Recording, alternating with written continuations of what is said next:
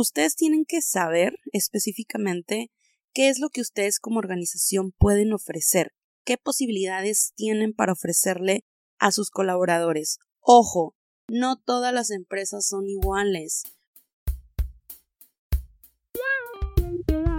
Hola, bienvenidos a Todos Podemos Ser Líderes, un podcast para crecer en equipo. Yo soy Paola Saucedo.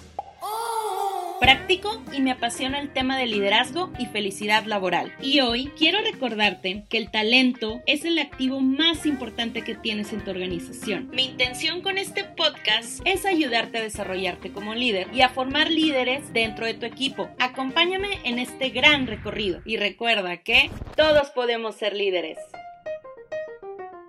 Hola, ¿cómo están? Espero estén teniendo un excelente día y pues yo aquí reportándome nuevamente para saludarlos, para agradecerles por todo su cariño, por todas las muestras de atención que han tenido conmigo últimamente. Este va a ser un, un episodio muy especial. Tiene una dedicatoria especial a Italia e Isabela, mis dos angelitos que están en el cielo. Entonces, créanme, me ha costado, créanme, ha sido difícil, pero aquí estamos cumpliendo y tratando de aportarles todo el contenido de valor que les pueda a ustedes aportar a sus negocios. En este quinto capítulo del podcast Todos podemos ser líderes, les voy a hablar sobre el tema de la propuesta de valor al empleado, o también lo pueden llegar a escuchar como el EVP, que por sus siglas en inglés, Employee Value Proposition. ¿Qué es esta propuesta de valor al empleado y por qué es tan importante? Se refiere a todos los beneficios o las recompensas que recibe un colaborador en una empresa y que lo hacen prácticamente quedarse en esa empresa y no irse a otra diferente. Es todo eso que tú le puedes ofrecer a la gente para que esté motivado, para que se sienta feliz en el trabajo, para que la cultura sea una cultura positiva y que todo esto les ayude a ellos a cumplir con sus objetivos laborales. Es prácticamente lo que hace que tu empresa sea especial, sea diferente y lo que representa para tus colaboradores. Ahora, vamos a recordar un poquito qué era la cultura laboral. La cultura laboral es la serie de protocolos, rituales, valores, tradiciones y todas las formas que tiene una empresa de colaborar. Ahí es donde entra si existe un código de vestimenta, si existe una forma de actuar en específica que tenga que cumplirse, tanto dentro como fuera de la organización. Si, por decir, eh, celebran los días festivos, qué está permitido, qué no. Y claro está que cuando una empresa cuenta con una buena cultura laboral, es un factor relevante para el éxito de esta organización. Por lo tanto, es un pilar de lo que es la propuesta de valor al empleado. Entonces, si ustedes, emprendedores, dueños de negocio, aún no cuentan con una propuesta de valor al empleado dentro de su organización o están en el camino de querer emprender, créanme, este capítulo les va a servir muchísimo para que ustedes puedan desarrollar esta EVP. Ahora, algo que ustedes tienen que tener bien en claro es que un esquema de compensación para los colaboradores va más allá de lo económico y muchas veces los mismos emprendedores piensan que, ay, es que no tengo dinero para ofrecerle más sueldo o ay, es que pues se necesita meterle más lana y la verdad es que ahorita no me está yendo muy bien en el negocio, etcétera.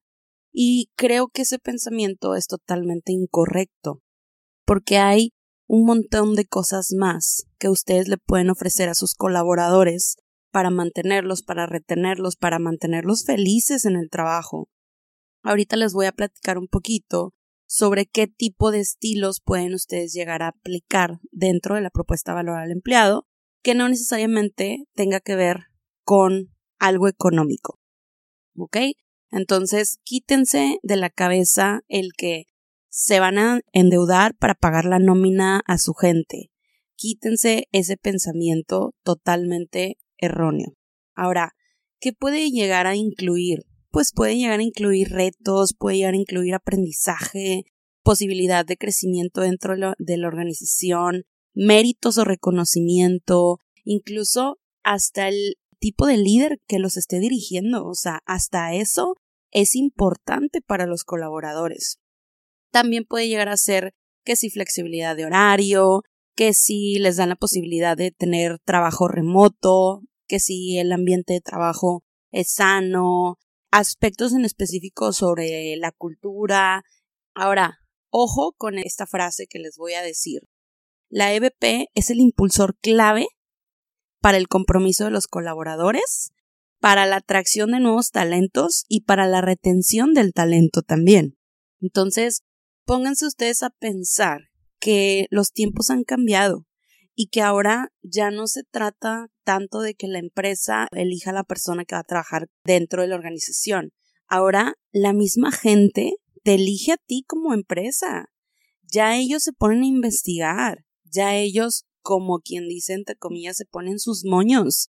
¿Por qué? Pues porque la demanda, la fuerza laboral ha cambiado. Entonces, si ellos cambiaron, nosotros como organización, como dueños de negocio, como emprendedores, nosotros nos tenemos que adaptar también. ¿Por qué? Porque es mucho más complicado encontrar a un buen empleado que a un buen cliente.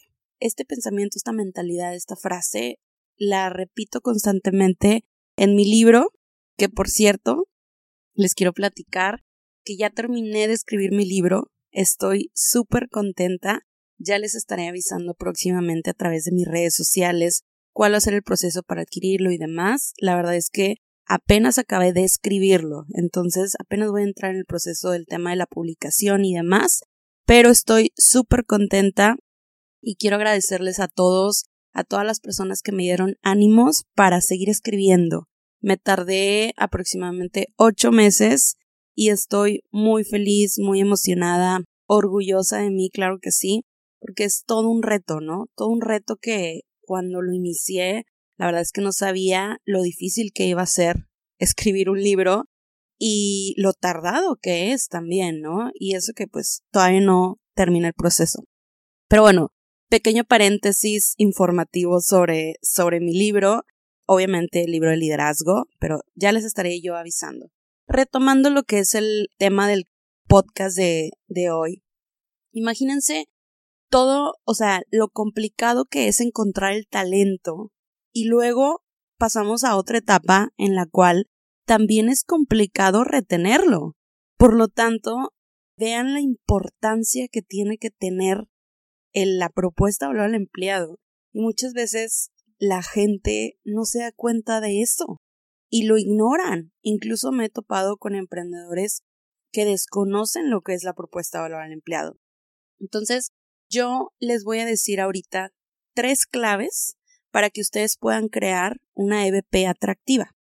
Número uno, los valores de la empresa deben de estar bien definidos para que todas las acciones que se hagan dentro de la organización estén orientadas hacia esos valores.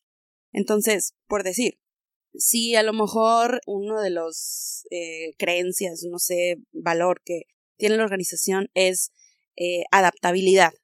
Entonces, los empleados, los colaboradores, deben de estar preparados para actuar ante cualquier imprevisto, ante cualquier cambio, ante cualquier crisis, ¿no?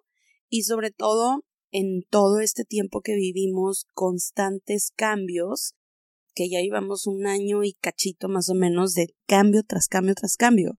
Nuestra gente tiene que estar preparada y por lo tanto, ellos tienen que estar capacitados para que sepan cómo actuar por ese cambio, ¿no? Entonces, ¿qué puedes ofrecer tú dentro de la EBP? Pues puedes ofrecer capacitación constante. Este sería un ejemplo. Ahora, la clave número dos. La EBP debe ser relevante para la organización. Primero, ustedes tienen que saber específicamente qué es lo que ustedes como organización pueden ofrecer, qué posibilidades tienen para ofrecerle a sus colaboradores. Ojo, no todas las empresas son iguales. Incluso también los colaboradores son diferentes, todas las personas son diferentes y todos buscamos y tenemos distintas cosas que nos llaman la atención. Por lo tanto, no porque veas que Google maneja X cosa en su EVP, tú también la vas a aplicar. Puedes, eh, como quien dice, copiar la estrategia o puedes, eh, pues, tratar de hacer algo similar a, pero no necesariamente va a tener que ser igual por lo mismo, porque todos somos diferentes. Y otra cosa también importante es, una EVP debe ser personalizada, debe ser hecha a la medida de cada empleado, de cada colaborador. No esperen que la misma propuesta de valor al empleado va a aplicar para toda su gente. Y, por último, también recuerden que la EVP no necesariamente tiene que ver con lo económico. Hay otros beneficios que, como les comenté hace ratito, flexibilidad de horario, que si el viernes chilango, que si a lo mejor eh, un día de descanso a la semana, que si un día donde no vamos a tener juntas, no sé, o sea, pero lo importante es que ustedes como organización conozcan cuáles son sus posibilidades y de acuerdo a esas posibilidades hagan cómo va a ser la propuesta de valor al empleado que le van a ofrecer a cada uno de sus colaboradores. ¿Ok? Luego, eh, la clave número tres es que tienen que identificar cuáles son las necesidades de cada uno de sus colaboradores para que hagan una propuesta a la medida, ¿no? Vuelvo a decirles, todos somos diferentes. Entonces, eh, hay que conocerlos. Un ejemplo puede ser, imagínate que dentro de tu equipo tienes a una colaboradora que ya es mamá. Entonces, posiblemente, como ya es mamá y quiere estar cerca de sus hijos, le va a motivar a hacer trabajo remoto unos días a la semana o quizás salir temprano para ir a ver eh, su festival de los hijos, o quizá incluso hasta trabajar full desde casa para poder estar al pendiente de, de sus hijos, ¿no? Este es un ejemplo. Ahora, otro ejemplo podría ser, a lo mejor tienes a alguien que tiene, no sé, 20 años, está chavito, pero resulta que este chavito eh, es quien pues también lleva dinero a su casa. Entonces, posiblemente, pues a este chavito le va a motivar el dinero, los bonos, las comisiones, los incentivos, ¿no? Entonces, por eso es que es súper importante que conozcan a su gente, conozcan cuáles son sus necesidades, en qué etapa de la vida se encuentran, porque todo esto va a variar. A mí me pasó una vez que una colaboradora me decía, es que Paula, yo soy diferente a los demás que están dentro del equipo porque todos o están estudiando o ya se acaban de graduar y pues viven con sus papás todavía. Pero yo en mi caso, yo ya vivo con mi pareja, yo ya tengo dos hijos, este, yo ya estoy buscando que si mi casa futuro y pues necesito el que carro y que a veces la camioneta para los hijos y demás. Entonces, obviamente, pues las necesidades son muy diferentes y probablemente hasta son personas que tienen la misma edad, pero precisamente porque están en otra etapa de la vida, todo cambia, ¿no? Entonces, es muy importante que tengan esto en cuenta. Y eh, como conclusión de, de este tema de las claves, la EBP debe incluir oportunidades de desarrollo y aprendizaje. Acuérdense, y sobre todo que a las nuevas generaciones no les basta con tener un trabajo no, no quieren simplemente tener un trabajo de tiempo completo y que cubran sus necesidades básicas y que les paguen un sueldo justo. No, al contrario, ellos quieren encontrar un trabajo que también les brinde una posibilidad de desarrollarse, de ser mejores personas, tanto profesional como personal. Ellos quieren seguir creciendo. Entonces, es súper importante que ustedes también puedan ser capaces de ofrecerles eso, ¿no? Ahora, si, si quieren profundizar un poquito en este tema, vayan a mi Instagram. Para los que todavía no me siguen, me pueden encontrar como arroba rdz y puse un post específicamente de, de este tema que también les puede servir, ¿no? Para que vayan, lo guarden el post y lo tengan a la mano eh, cada vez que estén desarrollando una propuesta de valor al empleado, ¿no? Ahora, tal vez ustedes se preguntarán, ok, Paula, ya nos dijiste un mundo de cosas, pero a ver, ¿cuál es el proceso o qué, cuáles son las cuestiones que yo tengo que tomar en cuenta al momento de estar desarrollando una propuesta de valor al empleado. Número uno, lo primero que tienes que saber es cuál es el formato de trabajo que va a tener el empleado. En este caso, hay varios formatos. Puede ser un practicante, puede ser alguien que esté a prueba o puede ser alguien que esté de planta. O quién sabe, a lo mejor ustedes tienen algún otro formato que yo no he aplicado, ¿no? Entonces, eso es importante. Número dos, ¿en qué horario va a estar trabajando? Y aquí es importante definir si va a tener un horario fijo o si va a tener un horario flexible. Acuérdense, horario fijo, que entras a las 8 de la mañana y que te vas a las 6 de la tarde y apagas tu computadora y ya ni contestas el celular ni nada. Pero cuando tienes un horario flexible, generalmente es la gente que trabaja de acuerdo a resultados. En este caso, a los líderes que tenemos gente trabajando con un horario flexible, no nos interesa si la persona está dormida a las 8 de la mañana y se despierta hasta las 10. A mí no me interesa siempre y cuando me cumpla con el objetivo, ¿no? Entonces, hay veces que tal vez se va a desaparecer a las 4 de la tarde y se va a ir al compromiso con su familia temprano. Pero eh, si yo le hablo el sábado o el domingo, me va a contestar. Me va a contestar, me va a responder y, y se va a hacer cargo de la tarea porque esta persona sabe perfectamente que está trabajando por resultado, ¿no? Número tres, ¿cuál va a ser el rol de la persona dentro de la organización? Que si va a ser el copywriter, que si va a ser el trafficker, va a ser una persona administrativa, va a ser el editor de video, va a ser el diseñador. Es súper importante que se definan sus responsabilidades, sus metas y que se establezca cómo se van a medir. Si va a tener algún KPI, si le vamos a medir por un porcentaje de crecimiento, si lo vamos a medir por cuánto llega de ingresos, si lo vamos a medir por medio de utilidades y en qué tiempo se deben de cumplir. Porque obviamente esto también tiene mucho que ver, ¿no? Hay mucha gente que puede decir, oye, sí, sí hizo el trabajo, pero no sé, quizás se tardó seis meses en hacerlo. A otra persona que lo pueda hacer y se tarde dos meses. Pues obviamente tú vas a preferir que lo hagan en menos tiempo, ¿no? Entonces por eso es súper importante que al momento de que se defina cuál va a ser el rol de la persona, se le diga qué es lo que se espera de él, cuáles van a ser sus responsabilidades, cómo se van a medir y cómo se les va a evaluar y en qué tiempo o plazo se debe de cumplir esa tarea. Número cuatro. Es importante que sepan cómo se conecta su trabajo con el propósito de la organización. Acuérdense, y esto lo relaciono siempre con el ejemplo del propósito del Instituto 11, que es potenciar más de un millón de emprendedores. Todo lo que nosotros hacemos y todo lo que cada uno de los colaboradores que hacen dentro de la organización deben de hacer algo al respecto por ese propósito, deben de estar conectados. Y es importante que la gente lo sepa. ¿Por qué? Porque tiene un impacto, tiene un impacto en sus tareas, tiene un impacto en sus responsabilidades. Por eso es tan importante que ustedes también lo tengan bien claro. Número 5. ¿Va a tener un sueldo base o va a tener un sueldo variable? Ojo con esto. Hay muchísima gente y también hay muchísimas empresas que no están acostumbradas a brindar un sueldo variable, incluso que no saben cómo hacerlo, que no saben cómo definirlo.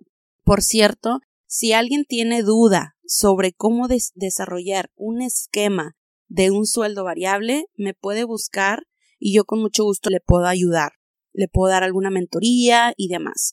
Entonces, ojo con esto, porque es muy importante que desde el principio se defina si esa persona va a tener un sueldo fijo, donde va a ganar su nómina y hasta ahí tiene un tope, o si va a tener un sueldo variable, que generalmente se compone de un sueldo base fijo más un porcentaje de comisión, ya sea por ingresos o por utilidad. Ya eso es algo que ustedes también van a poder decidir de acuerdo a sus posibilidades.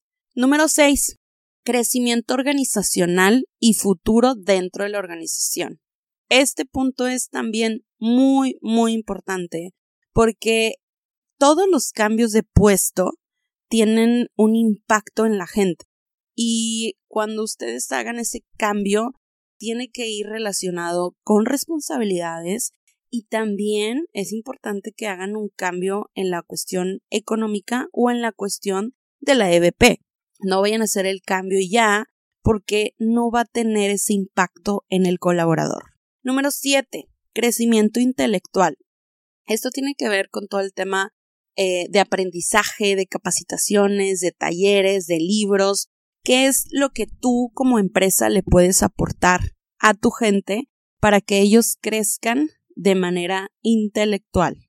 Número 8 tiene que ver con las prestaciones. En este caso, aquí se incluye que si tú les das un fondo de ahorro, que si cuánto, cuánto les das de aguinaldo, que si tienen un seguro de gastos médicos mayores, si tienen seguro de gastos médicos menores, etc. Y obviamente aquí también es súper diferente de una empresa a otra, entonces igual, de acuerdo a sus posibilidades, ustedes lo definen. Número 9. Beneficios. ¿Y aquí qué, pueden, qué tipo de beneficios pueden ser? Pues puede ser que a lo mejor tú les des vacaciones ilimitadas, puede ser que a lo mejor tú digas, no, a mí no me funciona dar vacaciones ilimitadas a mis colaboradores, yo prefiero definir, sabes qué, por año solamente tienen posibilidad de tener una semana de vacaciones y eso va a ir incrementando eh, dos días cada año, etcétera, ¿no? Aquí pueden, pueden entrar también que si haces fiestas de integración, convivios, etcétera, porque eso también es parte de la EVP, es un, es un beneficio extra que no todos eh, aportan y que también tienen impacto en, en la gente, ¿no? Entonces, de acuerdo a todo este tipo de cosas, vamos a resumirlo en cuáles son las dimensiones de valor. Y la verdad es que no voy a entrar mucho en detalle, pero sí les voy a platicar ahorita cuál fue la propuesta de valor al empleado que a mí me ofrecieron cuando yo entré a trabajar a 4S como practicante ya hace 10 años aproximadamente y a la vez cómo se fue también desarrollando al momento de, de crear Instituto 11, ¿no? Porque obviamente mi EVP fue cambiando a lo largo del tiempo, a lo largo de los años, y eso es lo que a mí me ha mantenido, y eso es lo que para mí eh, es importante, este, para mí esos beneficios que me llegaron a ofrecer o que me ofrecen todavía o que me están ofreciendo han sido parte de la retención de mi talento, ¿no? Dentro de la organización. Entonces, eh, ¿cuáles son las dimensiones de valor de una propuesta de valor al empleado? Se las voy a mencionar un poco rápido pero quiero que sepan que eh, tengo yo una tablita que utilizo para mostrarlo en conferencias para cuando ustedes quieran desarrollar una propuesta de valor al empleado, mándenme un DM, pídanme, quiero la tablita de las dimensiones de valor de la EVP y se las mando para que ustedes puedan hacer el ejercicio. Básicamente estas dimensiones de valor son tiempo, beneficios o regalos, compensación económica, méritos o reconocimiento, seguros y prestaciones, crecimiento intelectual o aprendizaje, desarrollo personal, crecimiento organizacional, cultura y por último, pero no menos importante, sociedad o acciones. Entonces, vayan ustedes reflexionando de todas estas dimensiones que yo les comenté y les voy a ir platicando qué fue lo que a mí me, me llegaron a ofrecer, cómo se fue construyendo mi propuesta de valor al empleado. Lo primero que a mí eh, me ofrecieron cuando yo entré a 4S es que nunca estuve atada a un horario. Entonces, si yo tenía algún compromiso personal, yo fácilmente podía salirme temprano de la oficina y, y ya. Pero si yo, si a mí me hablaban un sábado en la mañana, pues yo contestaba. O incluso si me hablaban un jueves a las 10 de la noche, yo contestaba, ¿no? Entonces, es por eso que después, cuando yo decidí aplicar también este tipo de valor en una propuesta para nuestros colaboradores, pues yo también dije, ¿sabes qué? A mí me funcionó. Eh, fue algo valioso para mí el tener este horario flexible y trabajar por resultados, que también lo aplico con mi gente, ¿no? Ahora, otra cosa es la posibilidad de hacer workation. Workation significa irte de vacaciones, pero que te lleves tu laptop. Entonces, generalmente, pues no sé, imagínate que medio día estás trabajando y el resto del día ya estás disfrutando tu viaje, ¿no? El chiste es no estar desatendiendo tus responsabilidades, siempre tener el celular a la mano por si alguien te busca, por si alguien te escribe por WhatsApp y simplemente tener esa, ese beneficio o esa posibilidad de poder irte de viaje, ¿ok? Ahora, otra de las cosas que también para mí fue gran beneficio era el viajar por el trabajo, pero ya una vez que yo viajaba por el trabajo, yo decidía quedarme por mi lado, yo pagándome, cubriéndome mis gastos, obviamente, pero yo decidía quedarme tres o cuatro días más allá, aprovechando que ya estaba en, en el viaje, ¿no? Entonces así me tocó, yo conocí New York, yo conocí Panamá, a Panamá fui cinco años seguidos, imagínense, obviamente se volvió como mi segundo hogar y cada vez que iba me quedaba tiempo y demás. Me tocó ir a Miami, eh, Las Vegas incluso, o sea, yo no conocía Las Vegas gracias a un, evento que hicimos en 4S. Vean como algo que a lo mejor es algo simple, porque a final de cuentas yo iba por el trabajo, o sea, yo tenía que ir sí o sí, pero el simple hecho de, que me dieran a mí también la oportunidad de, sí, Paula, te puedes quedar tres o cuatro días más sin problema. Al fin y al cabo tienes allá la laptop, tienes el celular, estás al pendiente, acabas de hacer un evento y todo, pues no, no existía ningún problema, ¿no? Otra de las cosas que también para mí fue el, como el, lo que más me retuvo, yo creo. Yo cuando inicié a trabajar dentro de 4S, yo tenía un sueldo fijo. Digamos que estaba en mi zona de confort, donde pues con lo que ganas, eh, tenía que yo en ese entonces estaba pagando eh, mi beca del TEC, de la carrera, además, porque pues, yo tuve un crédito. Entonces, este, pues típico, ¿no? O sea, recién graduada, no, no tienes mucho en qué gastar o es más como que salidas y así, ¿no? No tienes tantos compromisos como conforme va pasando el tiempo o como cuando ya formas una familia, ¿no? Pero yo estaba muy a gusto ganando mi sueldo fijo. Y en un momento llega Carlos conmigo y me dice, ¿sabes qué, Paula? La persona que estaba vendiendo cursos dentro de 4S ya se va. Y entonces, pues tú, tú que estás manejando relaciones públicas dentro de la organización, vas a empezar a vender cursos también. Obviamente yo lo primero fue, es que yo soy mercadóloga, pero yo no estudié para ponerme a vender y estar vendiendo uno a uno por teléfono y demás obviamente reaccioné en la defensiva, ¿no?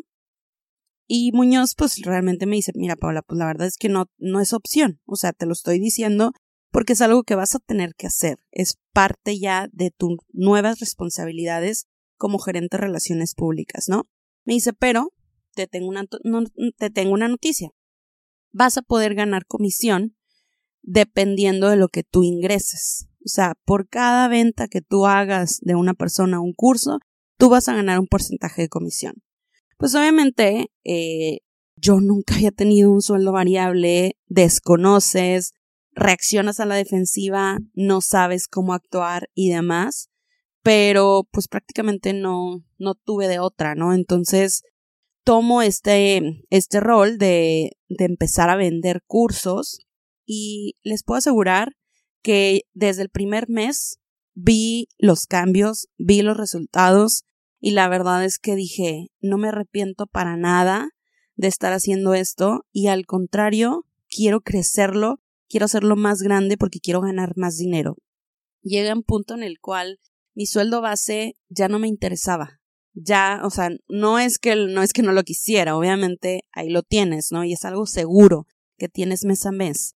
Pero mi sueldo variable era lo que a mí me motivaba y era lo que a mí me hacía vender más, trabajar más, quedarme más tiempo, eh, hablar más con los clientes y demás. Entonces, vean cómo se hizo esa conexión de lo que me ofrecieron a mí con lo que yo estaba, o sea, yo estaba feliz en el trabajo, ¿no? Entonces, al final quería vender más porque quería ganar más hasta que mi sueldo base ya no me, ya no me importaba porque mi sueldo variable era mucho mayor que el sueldo base, ¿no? Entonces, fíjense cómo es tan importante detectar cuáles son las necesidades y también actuar de acuerdo a esas necesidades que tiene la gente, ¿no?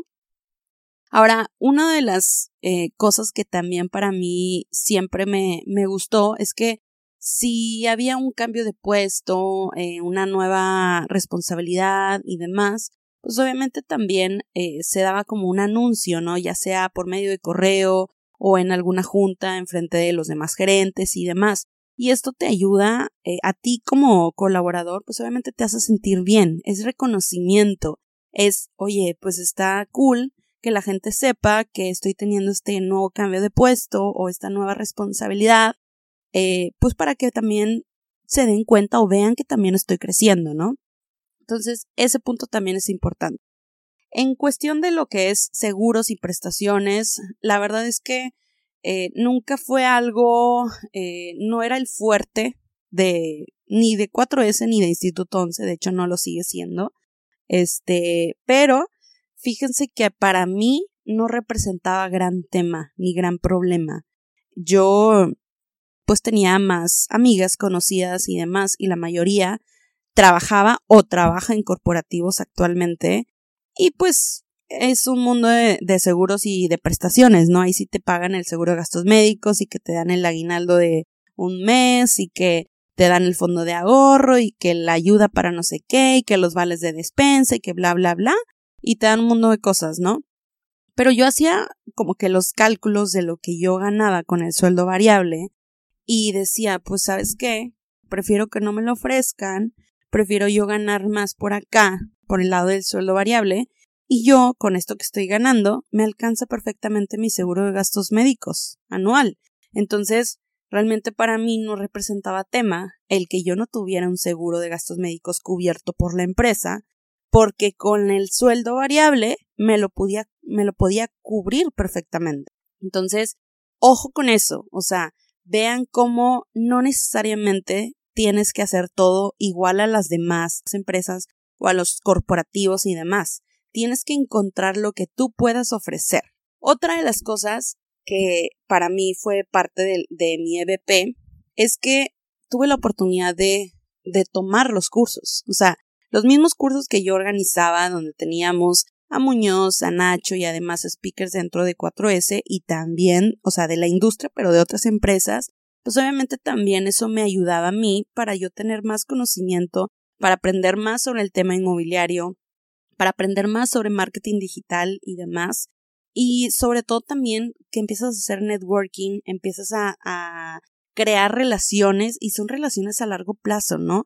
Que eventualmente en algún punto te los vas a volver a topar y algo tiene que salir, ¿no? Ya sea alguna colaboración, algún negocio, eh, algo en conjunto, alguna alianza. Entonces, todo eso también es parte de la EBP.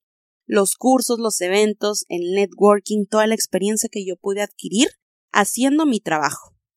¿Ok? Otro de los puntos que, que creo yo que es uno de los más importantes y de los que más valoro es la posibilidad de tener esta mentoría uno a uno con Muñoz. Tengo 10 años conociéndolo, tengo 10 años estando de la mano con él. Obviamente, en un principio yo sí estaba muy pegada a él, o sea, quería absorber todo lo que pudiera, pero también llega un punto en el cual ya no lo necesitaba. ¿Y a qué me refiero? Ya había aprendido, ya había adquirido lo que él me podía aportar y ya realmente eh, no era necesario tener tantas juntas o tantas mentorías. Ahora, claro, todos los días se aprende algo nuevo de él y es una persona que admiro muchísimo por su capacidad de creatividad, por todas las ideas que se le ocurren, por todo eso, todo eso que trae girando en su, en su cabeza, ¿no? De nuevas ideas y eh, innovación y demás. Pero cómo cambiaron las cosas en, en el aspecto en el que en un principio yo sí necesitaba esa capacitación. Pero llegué a un punto en el cual ya no era necesario estar tan pegada a él, ¿no? Y entonces es cuando tú empiezas a desarrollarte, empiezas a desarrollar tu propio estilo y simplemente aplicas lo todo lo bueno que tú sacaste de él y luego ya haces tu propio estilo, tu, tu propia manera de enseñar, ¿no? Incluso tú misma o tú mismo en esos momentos te vuelves también un mentor para toda tu gente. Entonces, este punto es súper importante porque va muy relacionado con la calidad del líder. O sea, tal vez si yo no tuviera, yo no hubiera tenido a Muñoz como líder, para mí no hubiera sido lo mismo trabajar en 4S. O incluso, tal vez ni siquiera hubiera tenido la oportunidad de ser socia de Instituto 11 actualmente. Entonces, fíjense esa como interacción o relación con tu mentor de alguna manera, todo eso te ayuda, ¿no? Todo ese networking. Ahora, en, cuestión de crecimiento organizacional, creo que también fue un punto que, que yo valoré muchísimo, el cómo fui creciendo. Y, y yo creo que a pesar de que estuve muchos, muchos años trabajando, digo, hasta ahorita llevo ya 10 años desde que inicié como practicante, pero yo estuve dos años como practicante, luego estuve cinco años siendo gerente y ahorita llevo tres años siendo directora del instituto y socia de socia llevo aproximadamente unos dos años, de socia ya de manera legal. Este, pero todo eso, o sea, toda esa escalera que yo tuve que pasar, ese crecimiento, me sirvió y lo valoré y lo sigo valorando. Incluso creo que las personas que se tardan un poquito más, creo que terminan valorando mucho más lo que tienen después de tiempo, ¿no? Porque e, es todo, o sea, te das cuenta que todo lo ganaste a base de tu esfuerzo, de tu trabajo. Otro punto también muy importante para mí fue la cultura laboral. El ambiente de trabajo que existía, tanto en 4S como en instituto, eh, que hacíamos fiestas de integración, estábamos súper unidos todos los colaboradores, este, que los viernes comprábamos cerveza, pizza y hacíamos convivios y demás, el hecho de que no tienes lugares asignados, entonces tú llegas, eh, pues es, en, en, este caso en instituto, tú llegas a instituto no hay lugares asignados, te puedes sentar donde sea, entonces eh, hay practicantes y al lado del practicante está el líder y al lado del líder está el director y al lado del director está el socio, o sea, no, no existe como esta jerarquía, por así decirlo, eh, tradicional que existen en, en muchos corporativos, ¿no? Pero todo eso también para mí fue importante.